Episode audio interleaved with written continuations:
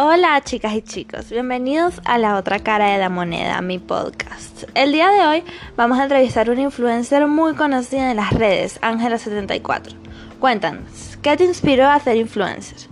Hola, buenas tardes chicos y chicas, gracias por la invitación. Desde muy pequeña he querido dar un mensaje y difundirlo, hacer ver mi punto de vista sobre algunas cosas e inspirar a otras personas a creer en ellas y luchar por sus sueños.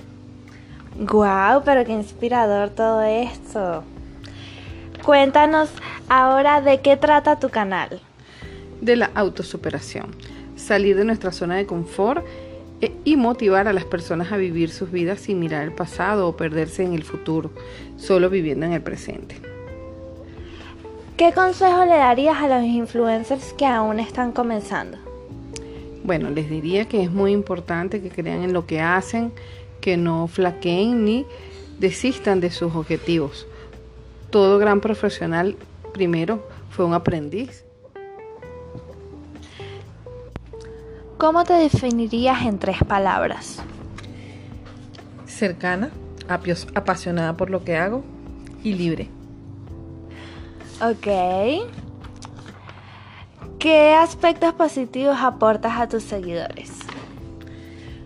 La motivación de trabajar día a día por aportar a nuestra sociedad y a todas aquellas personas que nos rodean lo mejor de nosotros como seres humanos. ¿Cuáles son tus próximos proyectos?